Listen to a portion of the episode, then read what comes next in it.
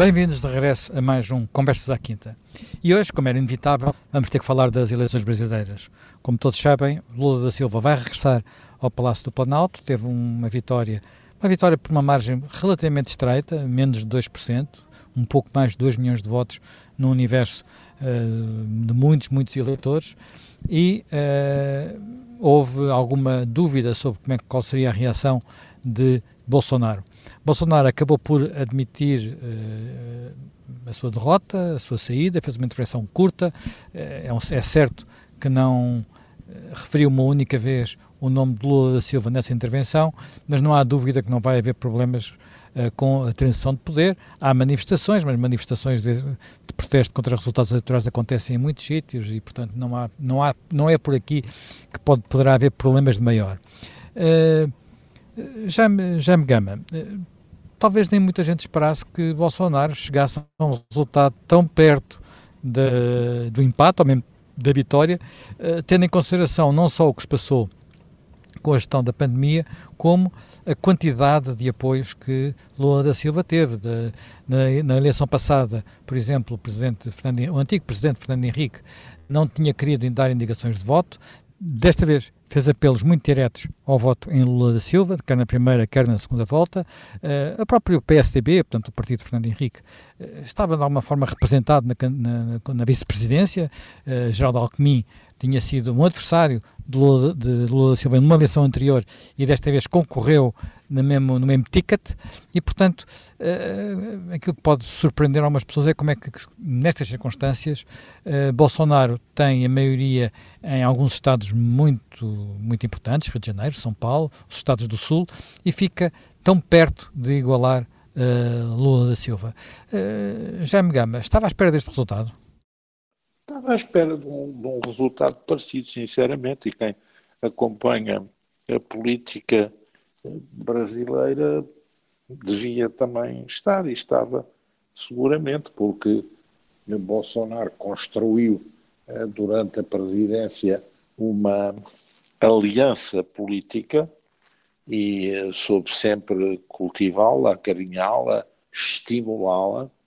A candidatura de Lula da Silva se é certo que tinha apelo em alguns sectores, noutros gerava rejeição, inclusive é no próprio campo de que Lula da Silva era originário, o apelo ao voto da parte de personalidades numa eleição como esta do Brasil é muito relativo, é muito relativo por aquilo que possa implicar de efeito real uh, no voto, porque muitas vezes o que mais uh, visa é cautelar a própria personalidade que imita a opinião e não tanto tem a força suscetível de gerar uma alteração significativa no eleitoral. E, portanto, uh, como a situação económica do Brasil era uh, a que era, como as candidaturas em jogo eram as que eram, eh, o resultado não foi um resultado muito, muito surpreendente. Aliás, havia pessoas que inclusivamente admitiam a hipótese do próprio Bolsonaro eh, ganhar a eleição. Ele foi, aliás, subindo, mobilizou bem o seu campo. Lula eh, também o fez, mas a divisão era uma divisão profunda do eleitorado. E, e acha que essa, essa, essa divisão que... vai para ficar, não é? Ou pode ser ultrapassada? Sim, agora nitidamente estão construídos campos políticos que já estão em disputa pela sua liderança para o futuro.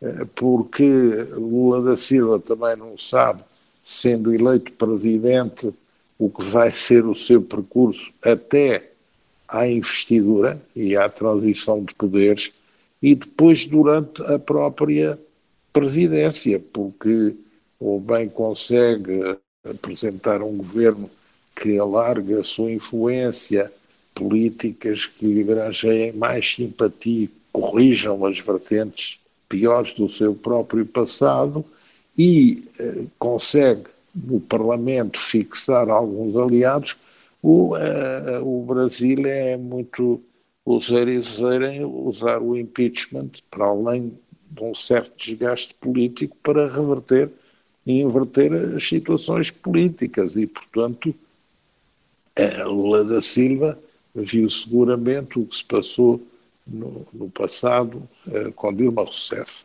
e, e seguramente como um dado.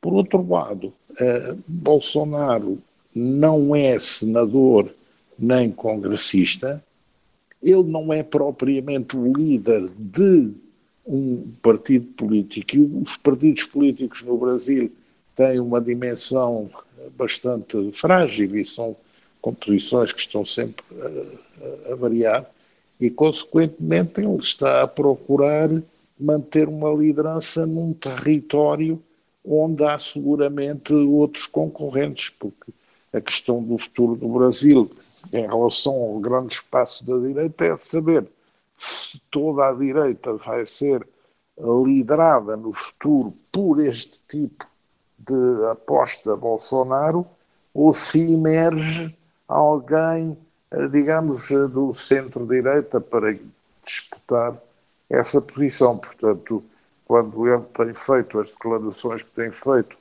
em relação ao resultado da eleição, em relação a estes dias e ao que vai ser daqui para a frente o futuro Brasil, também está um pouco a lutar pela sua própria permanência num campo político, porque não está seguro do que é que, do que, é que se vai passar. Portanto, Lula da Silva e Bolsonaro, apesar deste resultado, cada um na sua posição, estão já a projetar uma luta para a etapa seguinte, porque não consideram que o ponto a que chegaram com a eleição tivesse marcado definitivamente o seu papel, o seu lugar no processo político brasileiro e vai ser interessante ver os desenvolvimentos que isso possa vir a ter.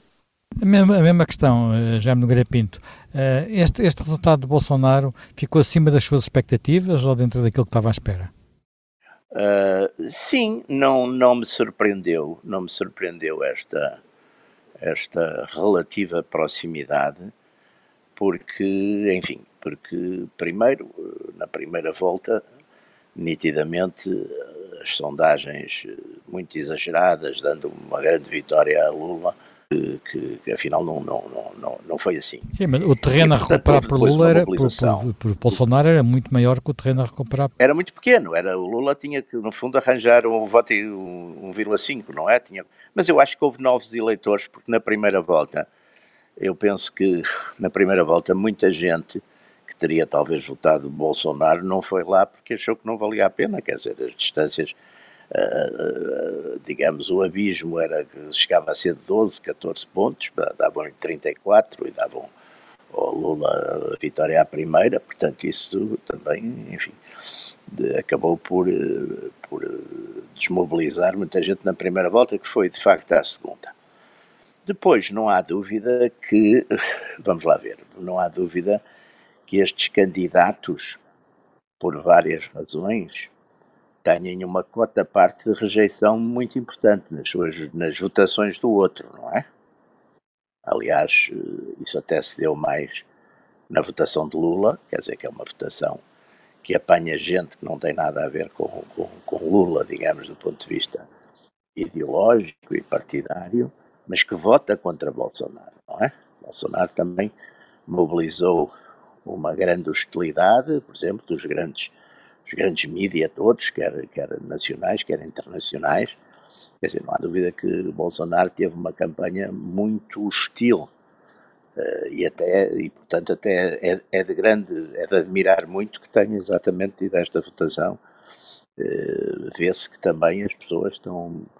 Agora, não há dúvida que são dois Brasis, quer dizer, há, há uma grande divisão, é uma divisão, primeiro, metade, metade praticamente do, do, eleitorado que votou, não é? Segundo, é uma, é uma divisão também que vai, uh, que é geográfica, não é? Que é, que é? que é geopolítica dentro do Brasil. Quer dizer, o, o Lula ganha com grande vantagem na zona mais pobre do Brasil, no, no, no, Nordeste, não é?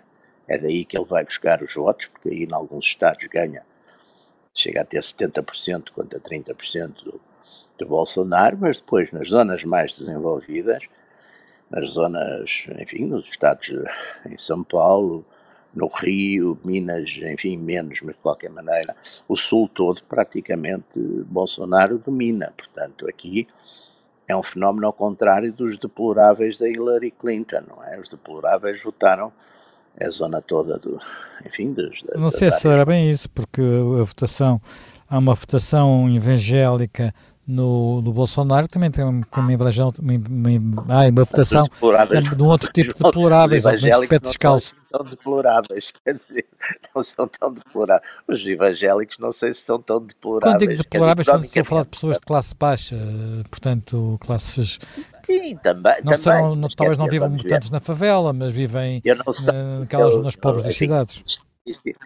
Essas estatísticas valem o que valem, mas não há dúvida que, por exemplo, a, a Limes, que é uma revista, enfim, da geopolítica italiana e muito, muito independente e muito objetiva, uh, fala muito nas diferenças, quer dizer, do, das próprias profissões. Quer dizer, o Bolsonaro tem os votos dos, dos empresários, das profissões liberais, uh, das forças policiais, dos agricultores, e depois o Lula tem os votos dos académicos, dos, dos jornalistas e intelectuais, e depois tem o voto dos desempregados, tem o voto dos subsídio-dependentes, da população carcerária, etc. Quer dizer, também aí as divisões, bem, sei que estas divisões depois há, há de tudo, mas não há dúvida que olhando para os Estados em que um e outro ganham, aí vê-se perfeitamente que é, o Nordeste, no fundo, representa aí 15% do, do PNB do Brasil, os Estados todos do Nordeste, quer dizer, o, não há dúvida que é que aí é um, quer dizer, que aí há essa diferença. Agora, e há outra diferença que também eu acho que é interessante, embora e, e, que, e, que, parte também que é a questão do o Congresso, a maioria do Congresso, este Congresso, alguns analistas dizem que é o Congresso mais à direita do Brasil em democracia, não é? E, e houve uma deslocação, quer dizer, há, também à custa do centro, mas não há dúvida que aí e nos governadores também. Portanto, acho que o Bolsonaro também deve ter pensado nisso tudo quando, quando decidiu conceder, não é? porque de facto não quis, penso que não quis, se alguma vez pensou nisso, não quis arriscar com uma atitude, enfim, de, de ruptura, eh, o que apesar de tudo é, um, é, uma situação bastante, bastante equilibrada, não é? Jaime Gama, ficou preocupado com o discurso concessão, por assim dizer, de, de Bolsonaro, ou acho que era aquilo que se podia esperar e é um suspiro de alívio? Bom, é, é um discurso cuja interpretação autêntica eh, não pode ser feita por nenhum de nós e creio que também não pode ser feita sequer pelo próprio, porque a interpretação autêntica do discurso só pode vir a ser aquela que resultar dos factos que vão ocorrer. E os factos ainda não podemos controlar saber o que vão ser, porque daqui até à investidura vai passar-se muita coisa, no dia da investidura vai passar-se muita coisa, e a seguir à investidura também se vai passar muita coisa. E, portanto, não, não sabemos, nem podemos avaliar.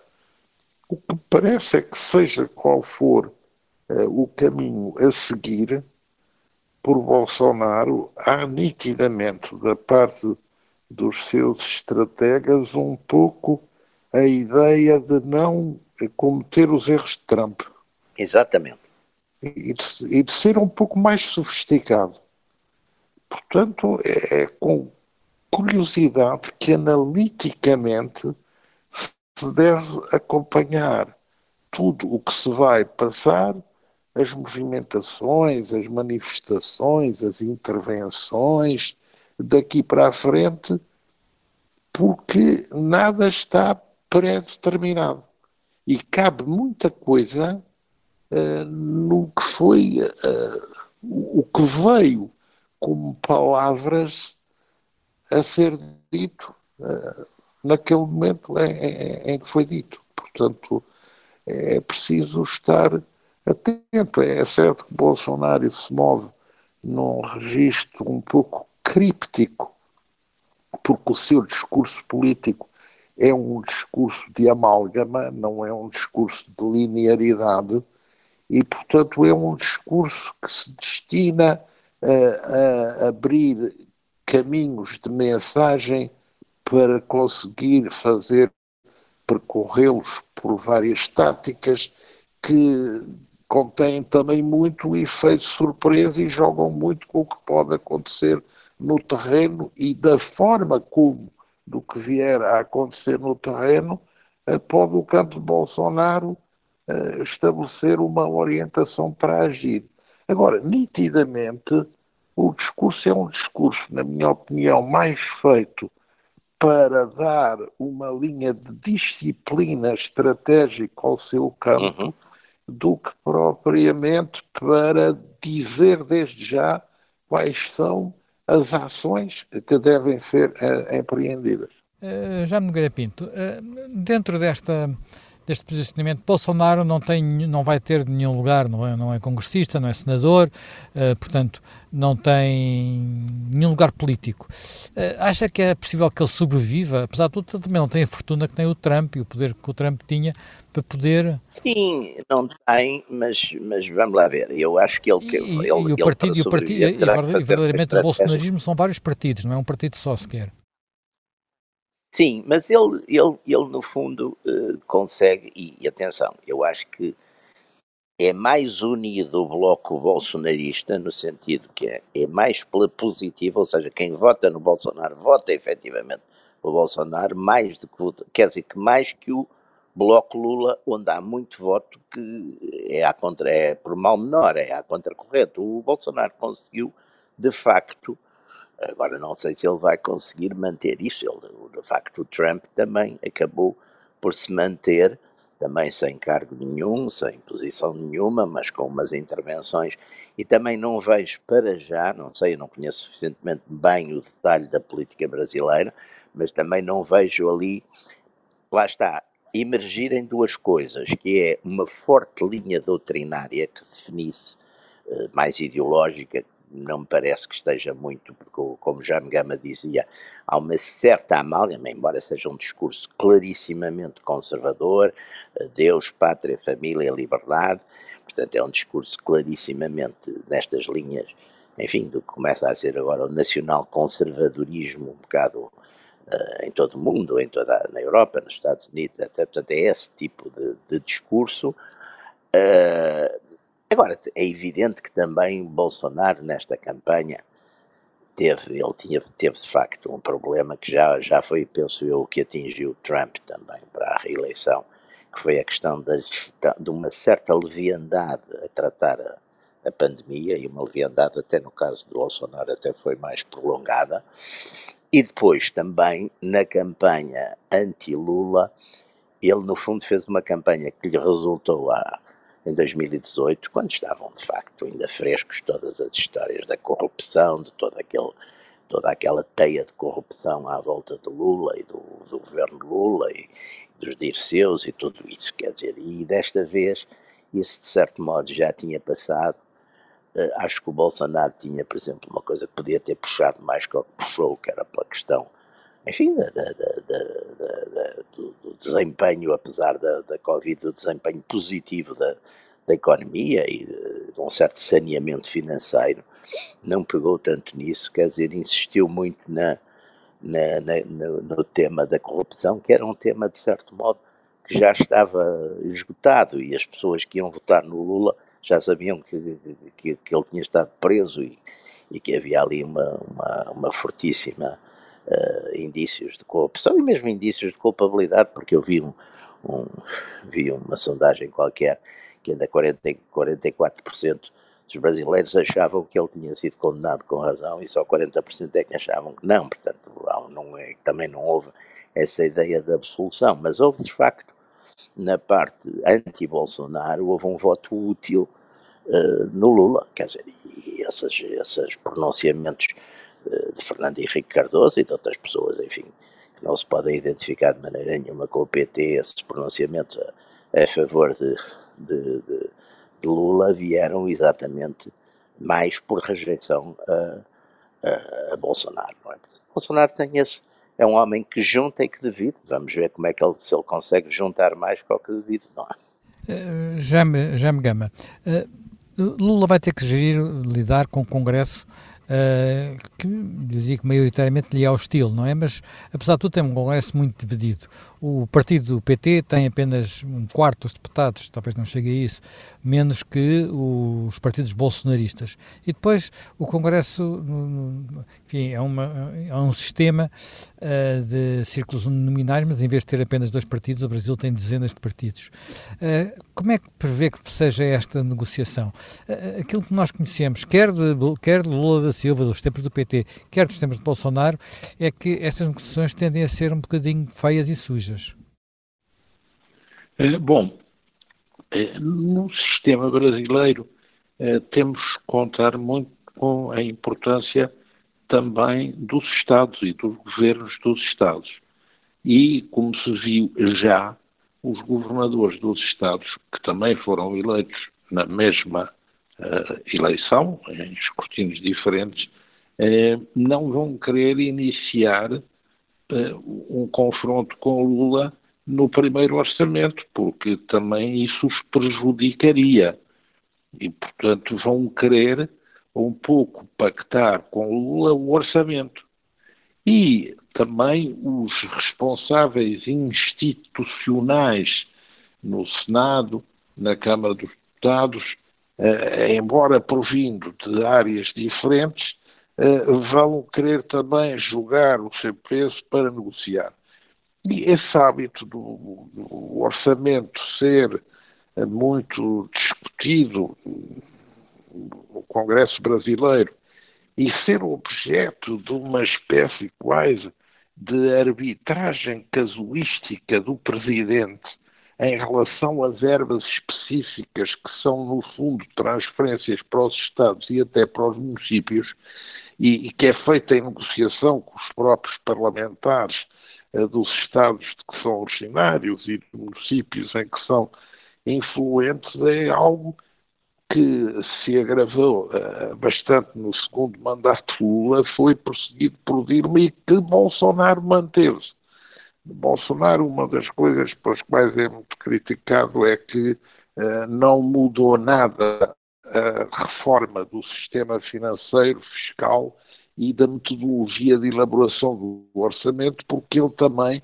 uh, governou uh, em minoria, teve que negociar muito e praticamente entregou o orçamento nas mãos do Congresso e da Câmara do, dos Deputados. E isso, aliás, é, é também um dos fatores que leva a que muita gente considere uh, que o atraso da economia do Brasil, porque a economia do Brasil não cresce há 10 anos, e a economia do Brasil passou uh, de sexta economia do mundo em uh, eh, 2011, creio que para a décima segunda economia do mundo em 2012 a, a, a, economia brasileira teve uma grande mudança, uma grande reforma e uma grande abertura com o Plano Real e com a presidência Fernando Henrique Cardoso, de que beneficia o primeiro governo Lula, que aliás beneficia dos resultados de uma política que ele, enquanto congressista e oposição, combateu duramente, mas depois na qual se instalou. A partir do segundo mandato, com Dilma, daí para a frente, e também com Bolsonaro, regressa-se a um Brasil de rendas de situação. Lula tem no segundo mandato a renda de situação do offshore do petróleo brasileiro e, e, isso é mantido por Dilma e depois Bolsonaro tem a renda de situação do, do agronegócio e das exportações agrícolas, sobretudo da exportação de soja, para a China, porque é preciso, é preciso termos isso em consideração. A relação económica do Brasil, de Dilma e de Bolsonaro com a China, que é uma coisa também que não é brilhante para a economia do Brasil, o agravamento da dependência em relação às exportações para a China. Portanto, aí há quem questiono muito, e, e a circunstância também de Bolsonaro ter entregue o Ministério da Educação aos evangélicos fez com que os evangélicos na educação, em vez de se preocuparem com a formação profissional, com o ensino da matemática, com o ensino da ciência, preocuparam-se em mudar valores nos compêndios. Portanto, uma lógica uh, moral ou ética ou religiosa valorativa, mas que fez cair totalmente os resultados uh, do sistema educativo do Brasil e, e, e, o que isso implica no atraso da economia brasileira pela desvalorização da formação profissional. Uh, o Brasil afastou-se de uma economia moderna uh, no segundo mandato de Lula, no presidência de, de, de, que, que, se seguiu e, e com, com, a senhora Presidente e depois também com Bolsonaro. Portanto, é, essa questão é uma questão que hoje também uh, põe ao Brasil grandes desafios. E será que Lula, este Lula ressuscitado, está à altura de fazer aqui uma inversão? Ou vai apenas querer gerir uma contra-clientela, a clientela Bolsonaro? Eh, como é que isto vai jogar? Porque seguramente no Congresso, numa primeira fase, antes de a direita brasileira ter selecionado quem vai ser o líder para um próximo combate ganhador, eh, vai pactar com Lula este sistema de orçamento clientelar e, portanto, não vai haver aí grandes mudanças. E Bolsonaro aí vai se sentir um pouco desacompanhado. Portanto, a política brasileira está num ponto interessante para ser analisada daqui para diante. Eh, e já Nogueira Pinto, a América, América Latina está quase toda dominada por governos de, de, esquerda, alguns de esquerda populista, mais populista, menos populista, mais institucional, menos institucional, enfim, temos regimes que já não são democracias, como a Venezuela, podemos considerar isso, outros que já não são economias, como, como a Argentina, e outros que estão numa, numa fase de ver o que é que vai acontecer, não é? Tivemos agora o Chile, onde não uh, temos a Colômbia, onde tem um novo governo, falámos dela aqui há, pouco, há poucos programas. Como é que, quer dizer, até que ponto é que Lula vai ser o Lula dos primeiros mandatos, que era um Lula bastante uh, pragmático, ou vai Sim. ser mais uma Dilma do segundo e terceiro mandato? Do, do... Pois, pode ter exatamente essa, pode ter essa tentação, porque que vamos a ver praticamente hoje em dia os grandes países da chamada América Latina, começando lá de cima no norte pelo, pelo México, seguindo com o Brasil, seguindo com a Argentina, seguindo com o Chile, seguindo com a Colômbia, hoje têm governos, enfim, governos daquilo que a gente chamaria uh, esquerda radical, não é? Pelo menos não, não são propriamente regimes comunistas, quer dizer, de partido único, mas são governos que tenham, digamos, ideologicamente, se fôssemos a aplicar uh, a lógica que, enfim, que, que, o mainstream informativo aplica à direita, seriam todos governos de, de extrema esquerda, podia-se chamar, porque de facto têm, estão um bocado todos nessa linha, quer dizer, estão um bocado na, na, nessa linha, já não falando de outros países mais pequenos, de, uh, da Bolívia, do Peru, etc. Portanto, há de facto uma, uma mancha gigantesca hoje de, e de facto, de facto também depois com dependências, lá está o Brasil, o Brasil há meia dúzia de anos, não há dúvida que já, já o maior, o seu maior, aqui há uma década, o seu maior eh, parceiro económico já era a China, só que hoje em dia a China é o primeiro, os Estados Unidos são o segundo, o terceiro é a Argentina, só que a China o valor do, penso eu, o valor do comércio com, a China é três vezes superior ao valor com os Estados Unidos, não é? E isto passava-se numa época em que não havia essas, enfim, que, digamos, a, a, a competição ou a inimizade ou a rivalidade China e Estados Unidos não era como é agora, não é? Que tem já uma dimensão política. Portanto, aqui há de facto questões, questões de fundo importantes também. Que, que, vamos ver como é que como é que evolui, mas de facto Lula pode ser uh, tentado, ele, ele, pode ser tentado exatamente a voltar, apesar de ele ter voltado porque, porque, porque é apoiado por, por outras forças que não são propriamente forças de, de esquerda radical, simbolicamente não há dúvida que o caso do Fernando Henrique é um caso desses, mas são sobretudo forças anti anti-Bolsonaro, chamamos assim, portanto anti-direita, mas não quer dizer que, que ele não tenha de facto, enfim, uma, uma tentação de, vamos ver, até porque também ele eh, está numa, eh, mesmo durante a campanha, pareceu que em algumas coisas já estava um homem relativamente cansado, não é? Que está, está ali, enfim, está ali num, num esforço de regressar, por variadíssimas razões, até admito que também por razões de ordem pessoal, para ele seja uma questão importante voltar e voltar triunfante, mas não, não, não será o mesmo Lula de há 20 anos, não é? Quando, quando ocupou pela primeira vez. E o mundo também mudou radicalmente, não é? O mundo também mudou muito. É? Vamos ver. Jaime, Jaime Gama, como é, que, como é que olha para isto? Por exemplo, como é que vai colocar-se Lula relativamente, por exemplo, a países como Uh, por exemplo, como agora a Rússia, como a Ucrânia, vai haver uma mudança da posição.